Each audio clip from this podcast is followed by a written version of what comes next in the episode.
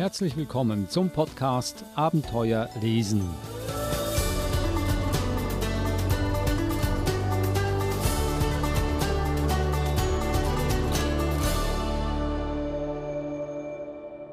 Der Podcast Abenteuer lesen, ein Podcast über spannende und lehrreiche Kinderbücher. Mit dabei ist auch die Verhaltenstherapeutin Eva Mura. Hallo Eva. Hallo Adrian.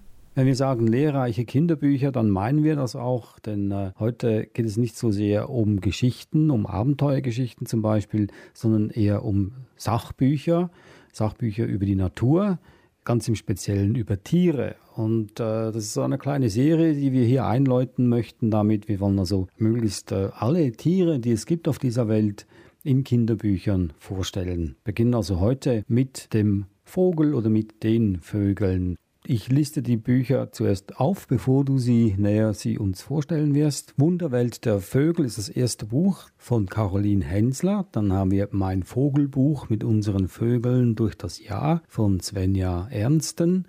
Das dritte Buch Vögel, Flugkunst, Federkleid von Ewald Sommer.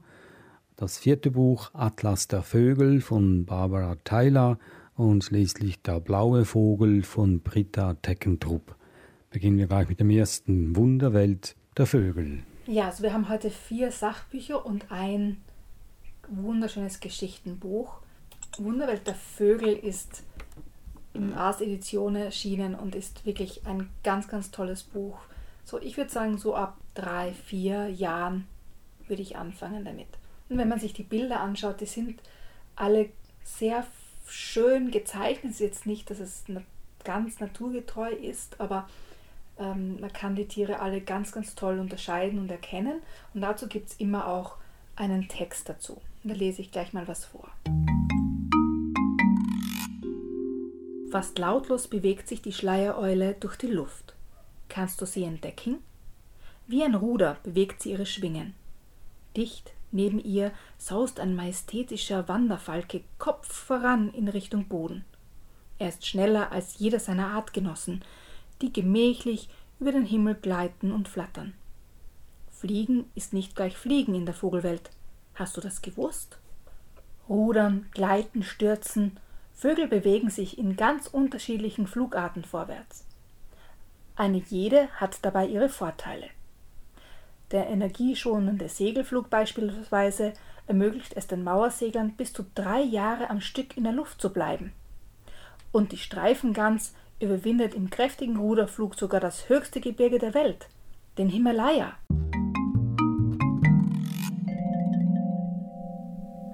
Und dann kann man auf der Seite all die verschiedenen Vögel und ihre Flugarten sehen, wie den Rüttelflug oder den Schwirrflug, den Sturzflug und so weiter. Also zum Beispiel, ich habe nicht gewusst, dass ein Vogel existiert, der drei Jahre lang in der Luft bleiben kann. Hast du das gewusst? Na, das hat mich auch erstaunt. Drei Jahre, das ist eine ganz schön lange Zeit, ohne sich hinzusetzen. Wie essen Sie dann? Also das wäre meine nächste Frage gewesen, ja? Oder wie schlafen Sie? Schlafen Sie dann beim Fliegen? Weil drei Jahre lang kann man ja nicht munter bleiben, auch nicht als Vogel. Also faszinierend, finde ich. Das war so Wunderwelt der Vögel von Caroline Hensler und illustriert von Lara Paulussen. Das zweite Buch, Mein Vogelbuch mit unseren Vögeln durch das Jahr. Ich würde sagen, das ist ein, ein klassisches Sachbuch aus dem Kosmos Verlag, wo es ganz, ganz farbenfrohe Bilder gibt mit den, mit den dazugehörigen Beschriftungen und dann den Text auf der, auf der gegenüberliegenden Seite, wo man all die Informationen findet, die man ähm, gerne wissen möchte. Und dieses Buch ist ebenfalls so ab vier Jahren ähm, gedacht und, und geeignet. So, wenn wir uns da eine Seite zum Beispiel anschauen, geht es um hungrige Vögel im Sommer. Im Sommer sind die Vögel ständig auf Nahrungssuche, denn viele Vögel brüten mehrmals im Jahr und sind bis in den Sommer damit beschäftigt, ihre Jungen großzuziehen. Die Kleinen müssen von Sonnenaufgang bis Sonnenuntergang gefüttert werden.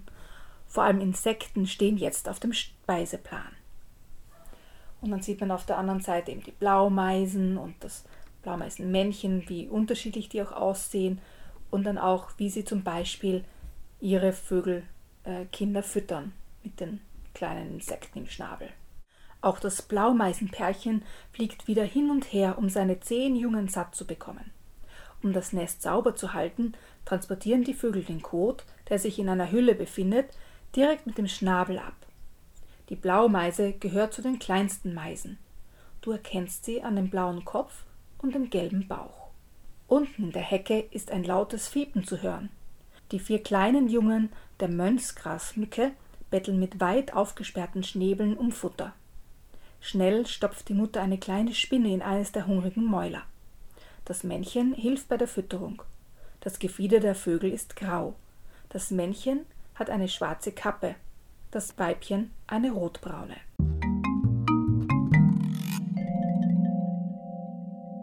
Also ganz, ganz viele Fakten, aber durch die Bilder wird das Ganze aufgelockert und für kleine Kinder auch einfach ja verarbeitbar, weil sonst, wenn nur der Text wäre, wäre das einfach zu viel, auch für Vierjährige. Und im Vergleich zum vorherigen Buch ist es hier einiges realistischer gezeichnet. Mein Vogelbuch mit unseren Vögeln durch das Jahr von Svenja Ernsten. Und man muss hier vielleicht auch noch sagen, dass es sich hier um europäische Vögel handelt. Also wenn jemand australische Vögel sich angucken will, dann ist es nicht das richtige Buch dafür. Zum nächsten. Vögel, Flugkunst und Federkleid.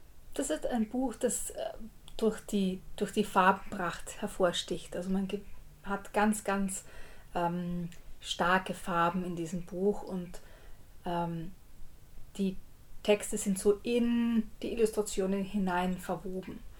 Ähm, man kriegt ganz, ganz viele Informationen natürlich, zum Beispiel über flugunfähige Vögel. Warum können manche Vögel nicht fliegen? Einige Arten können auch am Boden gut überleben. Oft sind ihre Flügel klein und ihre Körper sehr schwer. Ein Strauß ist siebenmal zu schwer, um zu fliegen. Flugunfähige Vögel laufen vor Gefahren davon.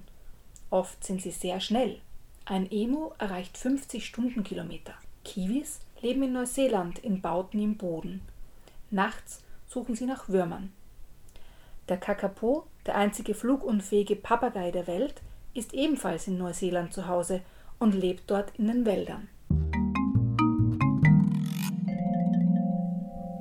Also auch hier sieht man die Vögel, die nicht vielleicht nicht ganz naturgetreu gezeichnet sind, aber man weiß genau, wie sie aussehen, auch mit diesen Illustrationen und bekommt ganz, ganz viele ähm, Informationen zu den Vögeln quasi dazu geliefert, zu den tollen Illustrationen.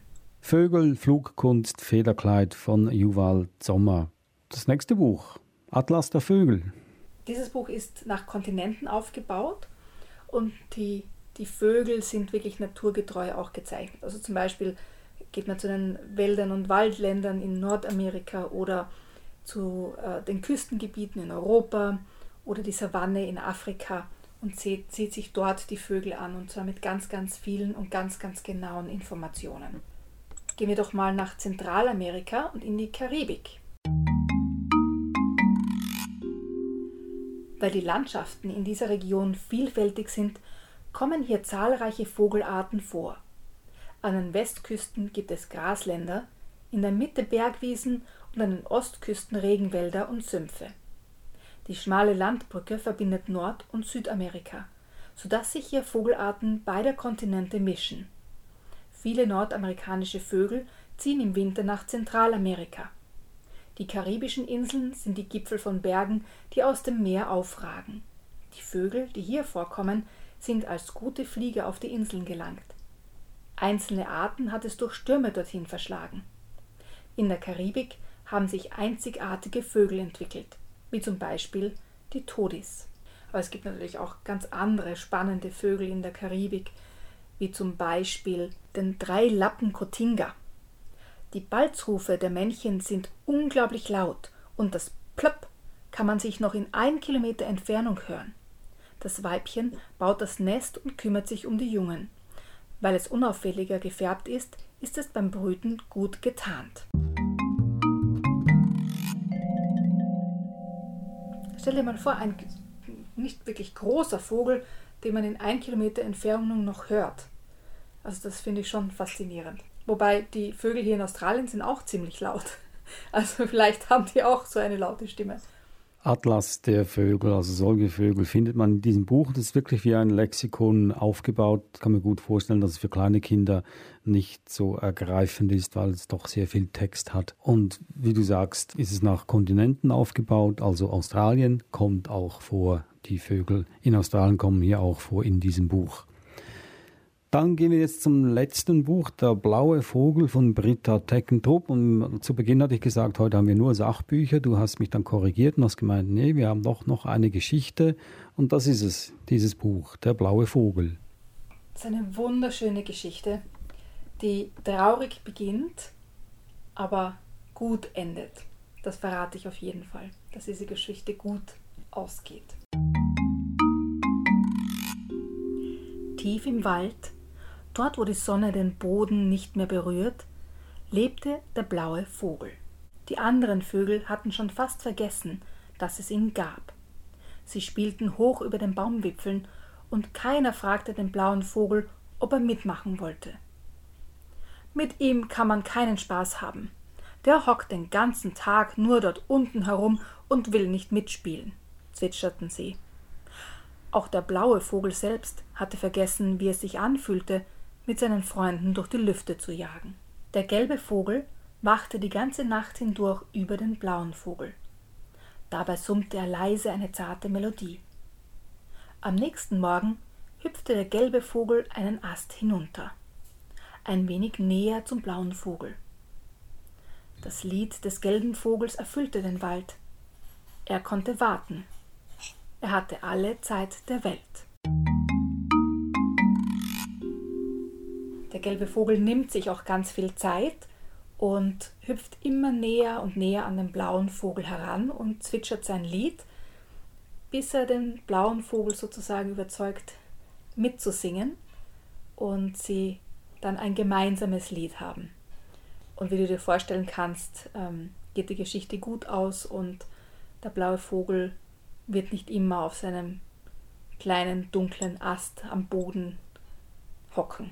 Und was mir bei diesem Buch ganz, ganz toll gefällt, ist jetzt nicht nur die Geschichte, weil sie einfach schön erzählt ist und äh, sehr viel Hoffnung gibt, sondern auch die Illustrationen, die wirklich zum Eintauchen einladen. Also es ist, als ob man in diese Geschichte hineinfallen möchte. Da bin ich auch ganz erleichtert, dass das äh, Buch ein äh, glückliches Ende findet. Denn wenn man sich die Beschreibung ansieht, ist es überhaupt nicht animierend, dieses Buch in die Hand zu nehmen, weil es wirklich hier über Traurigkeit und Hoffnungslosigkeit geht und Depression und dunkel und, und sinnlos und so weiter. Aber wie du sagst, äh, langsam baut sich das auf und ich kann mir gut vorstellen, dass das Buch, diese Geschichte sich gut eignet für Kinder, also als Vorlesebuch für Kinder, die äh, etwas mit Traurigkeit äh, zu kämpfen haben oder vielleicht sogar depressiv sind und aus diesem, diesen Gefühlen herauskommen wollen oder müssen. Ich glaube schon, dass dieses Buch auch für Kinder geeignet ist, die zum Beispiel jemanden anderen sehen, der traurig ist und Ideen bekommen können, wie sie jemandem anderen helfen können, der traurig ist. Nämlich sich vorsichtig anzunähern, sich jetzt nicht aufzudrängen, sondern einfach immer ein klein wenig näher zu kommen und zu singen zum Beispiel oder eben den anderen, der traurig ist, mit einzubeziehen und nicht zu vergessen. Also ich denke mal, dass es schon für, für ganz viele verschiedene Situationen passend ist und man gemeinsam mit dem Kind diese Geschichte lesen und erfahren und erforschen kann und ganz viel darin finden kann. Der blaue Vogel von Britta Teckentrup erschienen im Verlag Aas Edition. Und das waren sie, die Bücher heute über Vögel. Das war das einzige Buch, das eine Geschichte ist. Die anderen sind Sachbücher. Ich liste sie nochmals auf. Wir hatten Wunderwelt der Vögel von Caroline Hensler, ebenfalls erschienen im Verlag Aas Edition. Dann hatten wir mein Vogelbuch mit unseren Vögeln durch das Jahr von Svenja Ernsten im Kosmos Verlag erschienen. Vögel, Flugkunst, Federkleid von Juval Sommer, erschienen im Fischer Verlag und Atlas der Vögel von Barbara Tyler im DK Verlag erschienen. Und das war auch der Beginn einer kleinen Serie über die Tiere dieser Welt hier im Podcast Abenteuer lesen. Wenn Sie noch mehr von uns hören möchten, gehen Sie auf die Webseite sbs.com.au-german, dann auf Themen klicken und Abenteuer lesen. Eva Mura, besten Dank. Für den Einblick in die Welt der Federviecher, die sehr faszinierend sein kann. Servus Adrian.